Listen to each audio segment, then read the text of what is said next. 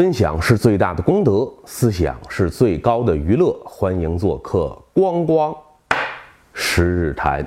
这几天，关于携程托儿所老师虐童的事件，在社会上引起沸沸扬扬的争论。我们每一个人看到这种虐待儿童的行为啊，都本能的义愤填膺。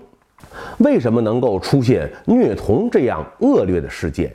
有的人分析啊，是由于教师素质的低下；还有的人分析啊，是出于管理方面监管不到位这些个原因。这些分析啊，光光以为都有道理，可是啊，并没有触及问题的实质。所谓的虐童，教师对孩子做出种种令人发指的恶行，也不止这一件。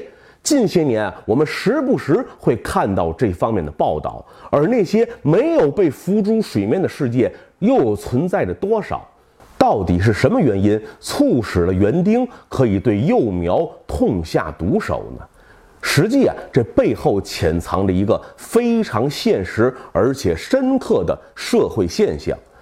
我们不乏看一下最近这些年出现的类似恶性案件。不只是虐童了，包括家中的保姆啊，什么敬老院的看护工虐待老人等等，这些行为所指向的一个共同的受害群体啊，就是我们城市的新兴中产阶级。中产阶级这个概念起源于英语国家，所以啊，在英语国家里，对于中产阶级的划分呢，相对标准比较明确。比如早期像美国所谓的中产阶级，主要是包括那些私营企业主和农场主；而进入后工业时代之后啊，像美国社会对于中产阶级的划分啊，又开始转向了以所在行业和受教育程度作为主要的参考标准，像以知识和科技见长的。新闻工作者、作家、科学家以及大公司里面的中层以上的管理人员，通通纳入了美国社会的中产范畴。而在非英语国家，关于什么是中产阶级、如何划分的概念，这个界限就变得非常多元化。像法国，它不叫中产阶级，叫做中等阶级。还有的国家使用了一个我们中国上点年纪的人很熟悉的说法，叫他们小资产阶级。像邻国日本，它对于中产阶级的划分啊，主要是以职业作为区分的标志。而说到中国，中产这个词啊，应该是改革开放之后，特别是近十几年才逐渐被人屡屡提及的一个概念。那如何在中国区分中产阶级？我们的标准啊，时至今日并不清楚。以国人一切向前看的思维惯式，我们习惯用资产、金钱本位啊来划分你的社会阶层或者叫社会阶级。那这样呢，也就带来一个问题：是不是具备一定社会资产、家庭资产的人，我们通通可以纳入中产阶级这个范畴呢？好比说，在北京这个地方，一个世代居住此地的老北京，一个拆迁户，他呀，在北京很可能拥有三套住房。今天在北京拥有三套住房，其身家是个什么概念？您也不难想象。可是他本人也许是一个下岗工人，也许啊，只是从事这个城市最底层的一个劳动，月收入不过三四千元。这样的人，我们按资产来划分，能不能把他算进中产阶级呢？再比如啊，像我们国家的大学教授和一个小的私营企业主，两者的经济收入上可能差不太多，他们算不算中产阶级？如果把这两者放到同一个阶级里啊，我想谁的心里都不这么舒服。于是啊，咱们国家现在又出现了一种新的划分中产的标准，就是用生活方式、生活态度作为尺子来评判。比如像现在各大城市越来越流行的马拉松，人家说了，跑步是中产的新方式。还有像包括日常生活用品这些品牌的选择呀，哎，你。度假休闲的方式啊，以及你阅读的书籍种类，以此来划分你够不够一个中产的标准。说到生活方式，不论是中产也好，是富裕阶层也好，还是比较贫寒的底层社会也好，对于儿女的教育问题上，大家的关注和倾心程度啊是没有什么差别的。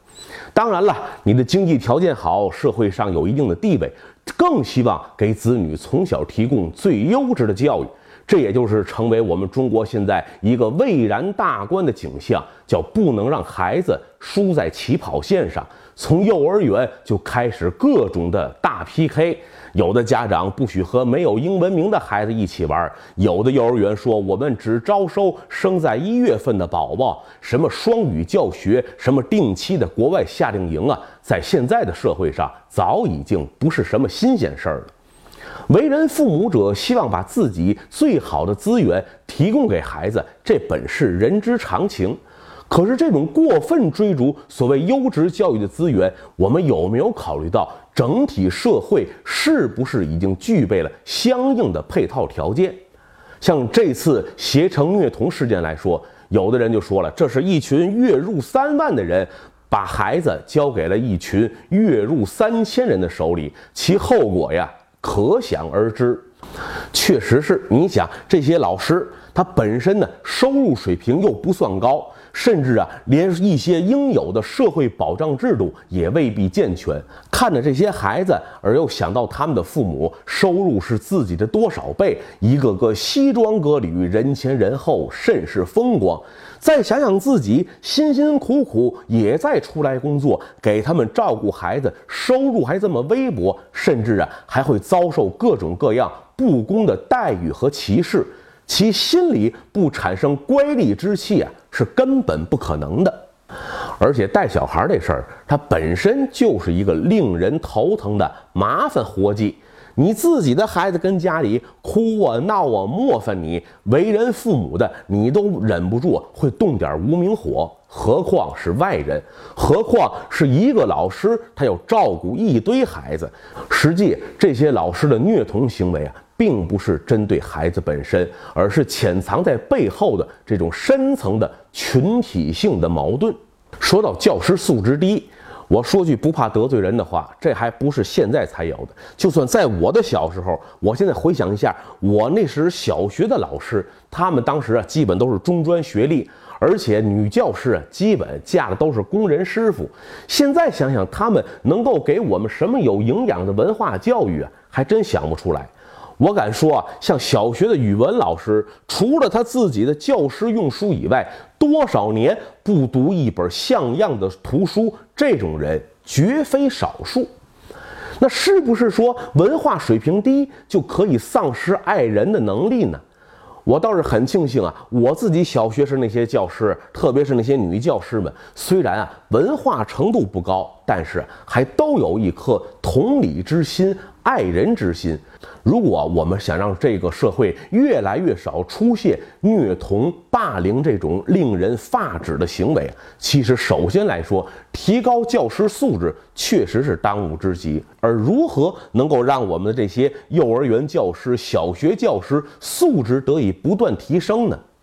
像咱们的已故的一位大文化名流、北大教授季羡林先生，某一年教师节啊，电视台采访季先生。说您有什么建议可以提高咱们教师的社会地位呢？清高了一辈子季先生就说了仨字儿：涨工资。这话说出来，记者都感到很诧异，觉得哎呀，这么俗气的话怎么能从一个大师嘴里说出来？于是又再找补一句，说季先生除了这个之外还有什么办法？季先生又重复一遍：涨工资。这话虽然世俗。可是我们不妨想一想，如果像携程托儿所的这些幼儿教师、这些保育员们，他们的月收入和这些孩子的父母达到一个相等的程度，那他们自己工作时的心态、看待孩子时的眼光会不会有所改善？当然，这只是事物的一个方面，另一个方面。不得不劝劝我们这些所谓的中产阶级父母，你追求的那些所谓优质教育、精英教育，实际啊是一种非理性、很盲目的行为。到底能不能给孩子带来优质的结果，很难讲，甚至啊，会对你孩子的成长埋下一些恶因恶果。而这些整天标榜着自己有优质生活标准、有上好生活态度的所谓中产阶级们，说到底呀，又是一群很带有可比性的人。为什么叫可比性啊？他们这些人实际就是钱理群先生所说的精致利己主义者。我们强调中产，除了他的社会地位，除了他的经济收入，除了他的教育程度，其实还有一点。不容忽视也是非常重要的，就是社会责任感。如果我们想让自己作为一个合格称职的中产，首先不能忘记的就是中产的社会职责。你能为这个社会的稳定繁荣与发展贡献什么，而不是整天只斤斤计较于个人的得失，自己家庭内部那点鸡毛蒜皮的小利益。中国社会这几十年叫天翻地覆、沧海桑田。过去很多年，我们强调的是如何把蛋糕做大，可事情发展到了今天这个地步，蛋糕已经做得很大，奶油啊也备得够足了。